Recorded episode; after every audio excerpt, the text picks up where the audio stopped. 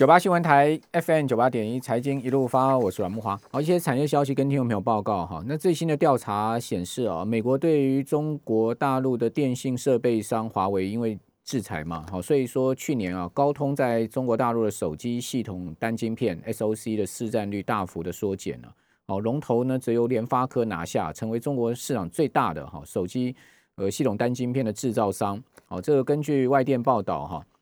呃，去年中国大陆智慧型手机的这个 SOC 出货量是三点零七亿颗，哦，这个较二零一九年大减了二十趴，哦，其中高通的这个晶片呢，哦，是大跌了四十八点一帕，腰斩高通，哦，我看这个高通发财报啊，恐怕呃大家要注意哈，那市占率从三十七点九帕大降到二十五点四帕，哦，这不但这个出货量大减，哈，市占率也大跌。哦，那原因这当然是美国制裁华为啦，还还有这 OPPO 啊，好 vivo 啊，好小米啊，好这些呃制造手机的制造商趁机崛起，哈，呃转向跟联发科来合作是有关系的，因为大家都知道华为是跟高通绑的比较紧嘛，哈，好，那这个因此而这个联发科的市占已经是超过在中国大陆的市占哈，已经是超过这个。高通啊，所以联发科去年第三季全世界手手机晶片市占率是全世界手机晶片市占率已经是 number one。那至于说联发科的市值啊，呃，因为现最近股价不断的涨嘛，哈，所以说它的这个市场爆发也好，市值也大幅的增加。好，那目前的市值是做三万二哈，集团持续壮大。好，那联发科看起来，我觉得它的这个前景相当不错哈，今年的市场也蛮有机会的哈。那股价今天受到台建压回的影响，大盘下跌的影响哈，也比较弱了哈。今天下跌十七块，哦，那当然基本上还是有拉出下影线，哦，因为盘中还跌得更多嘛。好，这个在联发科的消息部分，另外在面板的部分，啊，今年第一季面板的供需啊，呃，供需比是二点九趴，哦，大尺寸二月还会再上涨五块钱美金哦，所以大尺寸面板还要再调价哈。另外，亚系外资看好上半年的海运，哈，所以维持长荣的买进平等。呃，至于说今天一个新消息哦，呃，从华为独立出来的荣耀，哦，它首度发表了新手机哦，所以荣耀已经发布了新机新机了，哦，这叫 V 四十的系列手机，哦，那荣耀说跟高通啊这些供应链会全面的恢复合作，好，那我们来看看荣耀可以下多少单了哈。好，那我们今天这两段赶快来请教。我们也很久没有连线了哈，这个资深的分析师、资深的分析师、财经作家卢冠安，冠安你好。嗯，主持人、各位听众朋友，大家好。好，呃，冠安你怎么看今年的整整个宏观环境？今年我觉得上半年应该是会比较有一些复苏的预期嗯，对，就是说不管是心里面的预期，还是说疫苗带来的实质作用这样子，对我个人认为是这样。那下半年我觉得会有比较。这个我们去年也说过嘛，就是我个人认为，西班牙跟意大利，甚至某些新兴市场国家可能会爆发一些债务危机，这样。嗯嗯。所以下半年我觉得风险相对比较大了。对。那但是上半年风险比上对对，但上半年有有一个风险要注意是说，嗯，像今天其实好像就有一些发生，就是美元美元升值这样。嗯。对，就是说其实因为因为其实去年下半年，呃，如果各位有在观察那个。就是说，基本上不管是在股市或是在原料市场上面，其实下半年它走的比较说像是，嗯，我我我套一个术语，就是说非黄金之类的原物料资产这样子，像比如说钢铁啊，然后还有一些像工业金属、农产品这些都涨很多这样。嗯哼。对，但是最近这个已经受到像中钢这个各位知道，那像刚刚主持人有报的，像那个航运股，虽然航运股它不算原物料类的，但是其他有些也是在于原物料的，嗯，比如说散装航运这一类的，那。那基本上像农产品这几天也开始开始有比较大的下跌，所以我个人觉得说这个是上半年需要需要注意一下的风险啊，因为美元去年真的变得有一点多这样子，嗯，对，那它的多头，那它那它的空头部位其实现在蛮高的，期货市场空头部位蛮高，那如果这些空头部位回补的话，其实会有一些比较大的影响这样，嗯嗯嗯，对，大概是这个我是觉得上半年要注意，那那下半年的话，我个人认为是基本上来讲是那个债务危机要注意，其实。因为我讲句实在话啦，不止如果拜登他继续这样搞支出的话，其实不只是我刚刚点名那几个国家，美国其实在信都可能受到调降，都有可能受到调降。但是，其实我有替他讲话一下，因为其实你不你现在不搞支出，其实你也没什么方式。我讲真的，你经济烂到这样子，不然你要靠谁？对啊，这就真真的真的这是一个很很头痛的问题，这样。他一定要扩大财，一定要扩大支出，但是你扩大支出就有一个效应，就是你美元就会贬值。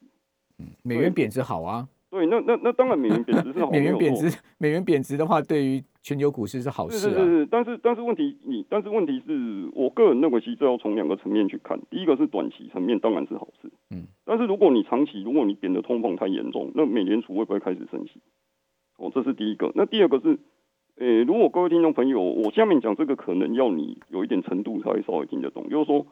哦，你通膨上升的时候，其实股市在长期来看，以七零年代来看的话，其实它的本益比会调降。嗯，它本益比调降，就是说等于说你你这个股票一样一样还是赚一块钱，两年一样都赚一块钱，你本来本益比是二十倍，你可能调降到十六倍。嗯，那你股价莫名其妙就跌了。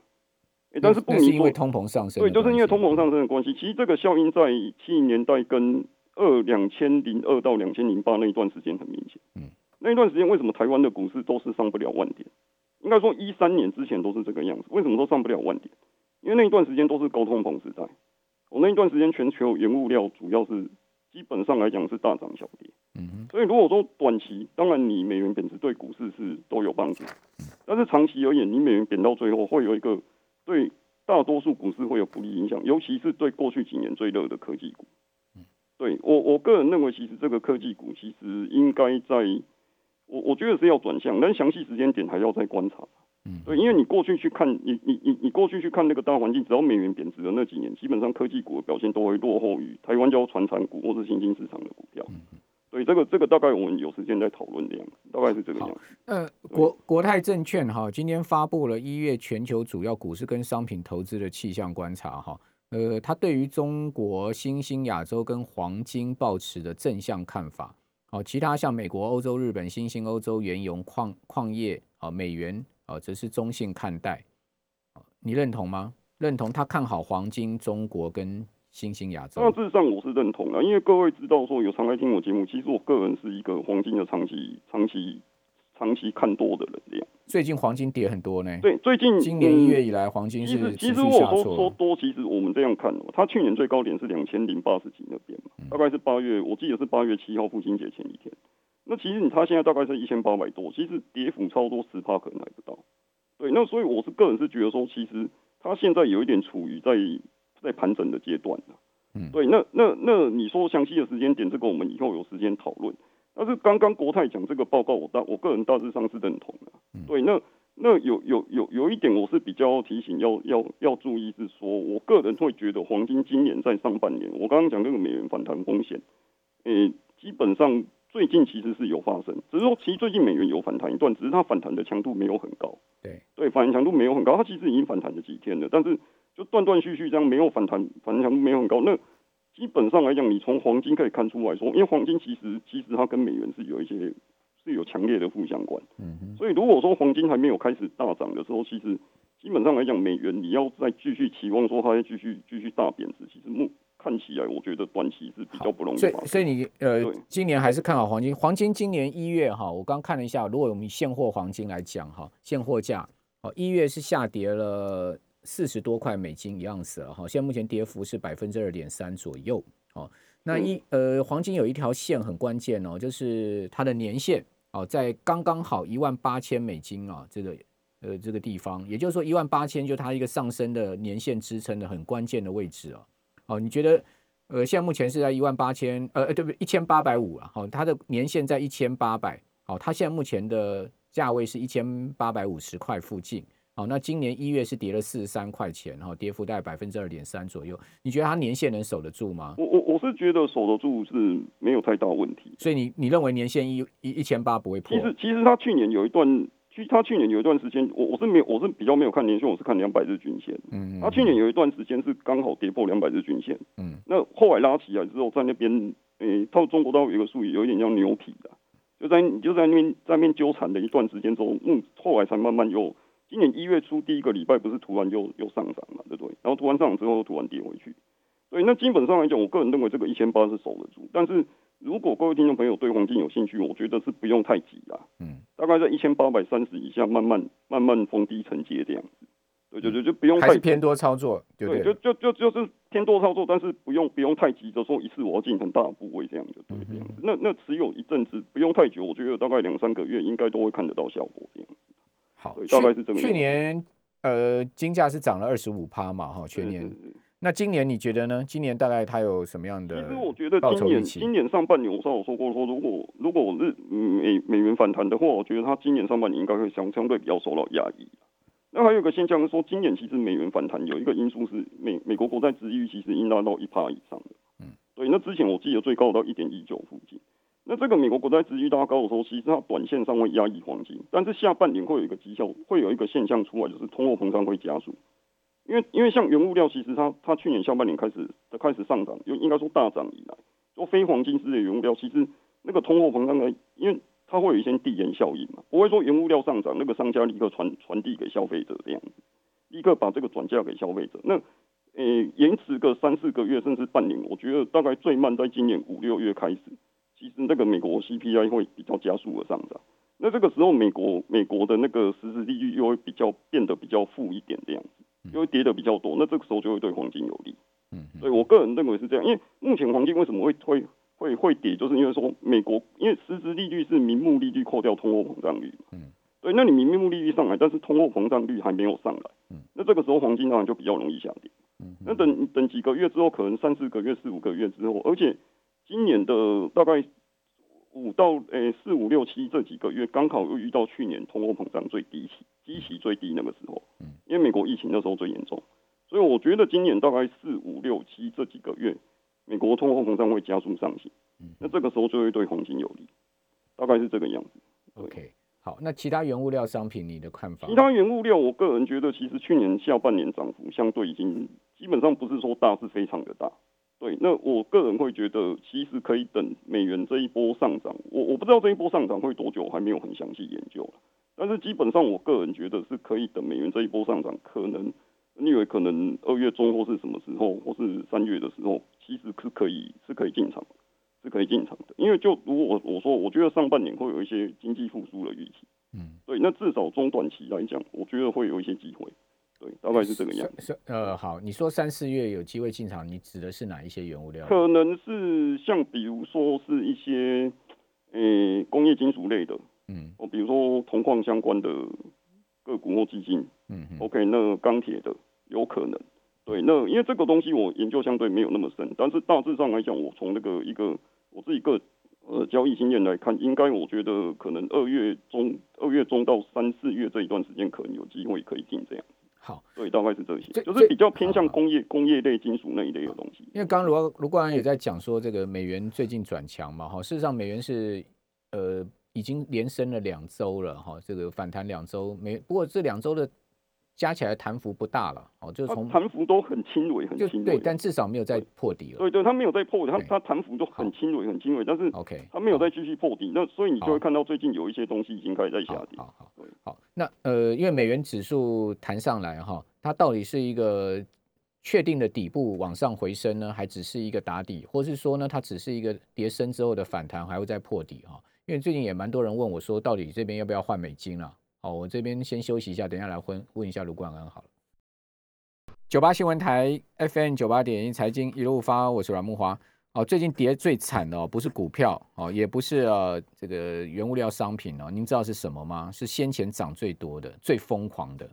哦，就是比特币。哦，那美国准财长耶伦不是在这个礼拜接受美国参议院听证吗？哦，在呃，他在这个听证会上就警告说虚拟货币的非法用途啊，所以引发市场联想说拜登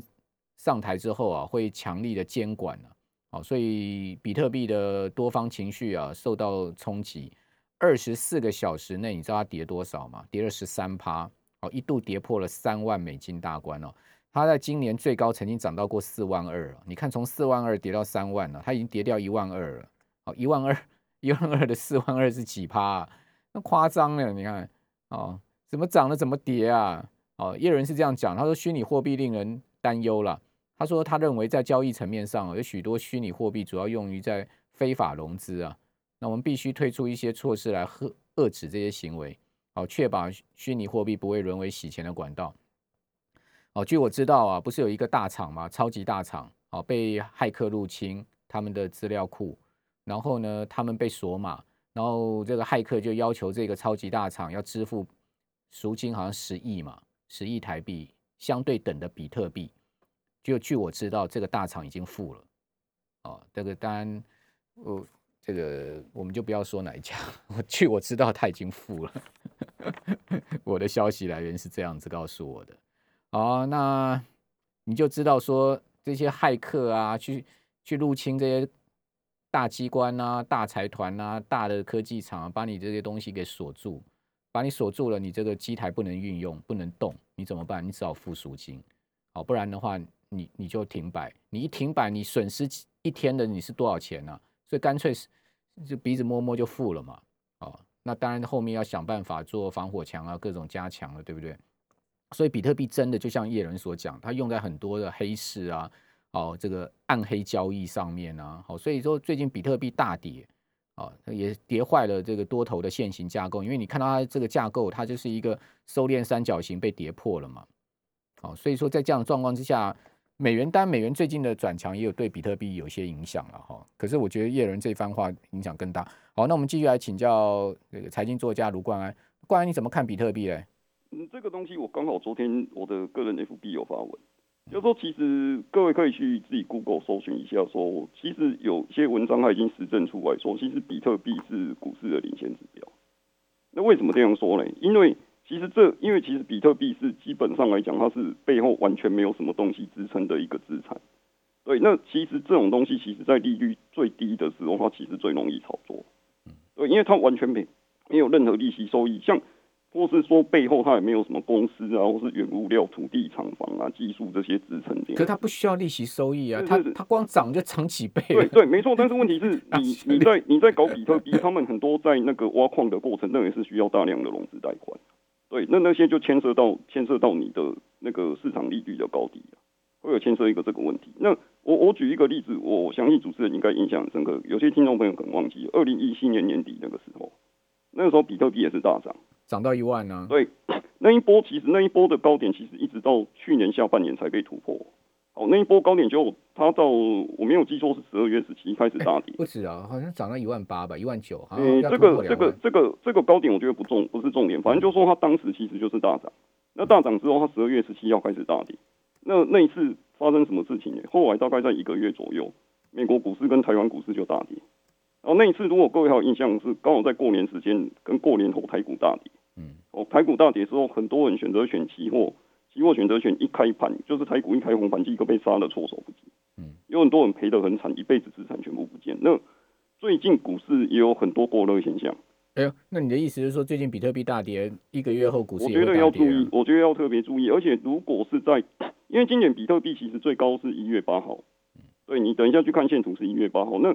有可能它刚好在台股过年前后刚好大跌。然后其实我相信主持人应该也会。不管是我，我觉得至少会部分认同。其实最近的股市真的很多泡沫化的现象，嗯，对，很多莫嗯，我不要说莫名其妙，就说很多他真的对股市完全都不不懂。我甚至连遇过那种看连 K 线图都不会看的新手就在买股票，真的很夸张，嗯，对，真的很夸张。现在连华尔街日报都有啊，说现在很多那个什么一头龙那些东东西太方便，说导致那个成交量大增什么之类，各式各样的东西，就是怪象怪现象很多了。怪现象很多，像我们讲特斯拉，它的营收才多少，它居然变成全球首富。所以，我们不是说马斯克这个人是骗子，我们不是这个意思。但是你看，你一个公司至少要营收支撑嘛，对不对？你的营收多，我相信这个各位都知道，它营收还是美国几大车厂的几分之一，这个在网络上流传一阵子。对，但是它变成全球首富，你不会觉得这个有点太过夸张吗？对这些东西真的是很多奇奇怪怪的现象啊。那这个以后我们有时间讨论。大概是我觉得比特币这个，我是把它当做一个股市的领先指标在看这样子。对，大概是这个样子。好，如果它继续重挫的话，要特别小心。对，因为其实其实我会把它当做股市一个领先指标，其实也有另外一个原因是，他们现在的股市，我我讲句比真的比较不客气的话，就说很多人真的是把股市当成赌场。像我在网络上看到一堆人在什么欧印台积电的，我我说。对对，我我欧印台积电还好吧？这台积电不算是不算是赌吧？对，但是 你说欧印那些奇奇怪怪的股票我就算了，你欧印台积电，台建是有基本面。如果台积电现在的股价是三百，我我我我个人还勉强赞成这种方式。但是台积电的本益比现在三十倍，你真的好严苛哦，三百还勉强哎。台积电本台积电本台积电去年营收全年 EPS 是不到二十块，是九块多，是将近二十，将近对，是不到二十，将近二十。但是你看它现在股价居然可以涨到涨到本益比三十倍以上，其实我不能完全，我不能说我完全不认同这个东西，但是。这个东西，我我我们来算一个账来讲哈，就是说台积电未来每年它的 它的本益比基本上，哦，假设它两年成长五十趴来讲，它一年至少要成长二十几帕。他这有办法把本益比拉到二十倍附近？没有啦，他每年复合成长十五趴嘛，他已经讲。所以，所以他自己他自己在法说会上，他说他每年要成长十到十五趴嘛。对啊，那你一年要成长二十趴，这个我我直接这样讲了。我自己在很多电子业的学生，他们都觉得这个真的是泡沫。那为什么你觉得台积电本益比不能三十倍呢？我我我没有说它不能三十倍，但是我我我今天跟你讨论一个问题，就是说以台积电这么大的、这么重要的一家全世界级的公司来讲，全世界所有的晶片设计厂都要需要它制造晶片。像这样的战略地位的公司，像这样子绝无仅有的公司，为什么它的本意其实其实这个东西大家都知道了，但是市场是那个可是突然你有一句话说，大家都知道的东西不会令他兴奋。不是，当当当然大家都因为大家刚讲那个是 common sense 没有错，只是说为什么你认为他没有资格三十倍的本益比？我们看到其实我不是说他没有资格，我是说他已经把很多未来很多年的都 price 印进去。就是说，就是说，其实这个东西，其实其实他已经很多人都已经把他这个都破坏性引起。我我觉得啦，哈，我觉得有一个迷思，就是说，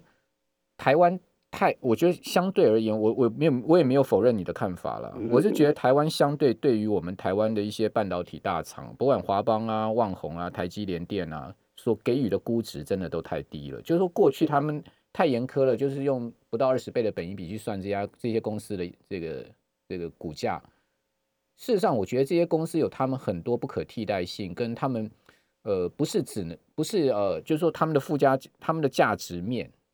他们的一个影响成立面，跟他们不可取代性，或者说他们不可被复制性，它可以，他们不止这样的本益比，我基本上我个人是这样认为了。也就是说，市场呃现在把台积电本益比提升到二十二十七倍到三十倍，是有它一定的道理的。就以它未来的 EPS 的成长去算它的股价，其实有它一定的道理。这个这个看法我们有时间可以讨论。然后，但是我我提供另外看法，稍早要讲，可能我们也没讲到，就是说，我我我我稍早也有讲过，说其实在美元贬值时代，其实通常来讲，科技股通常表现比较不好。那我不是我我没办法说一定这次就是这个样子，因为其实美元其实也贬了两三年，但是这个东西我觉得只能用一句话，就是说以后时间来看，说我们不要说是谁正确了，就是说我们就学一个经验，看是。是，比如说是谁最后这个答案是正确，那我们就可以用根据这个再去修正我们下一次的投资方式这样子。对我个人是觉得这个样子对，诶，这样子啦，哈，就是说，呃，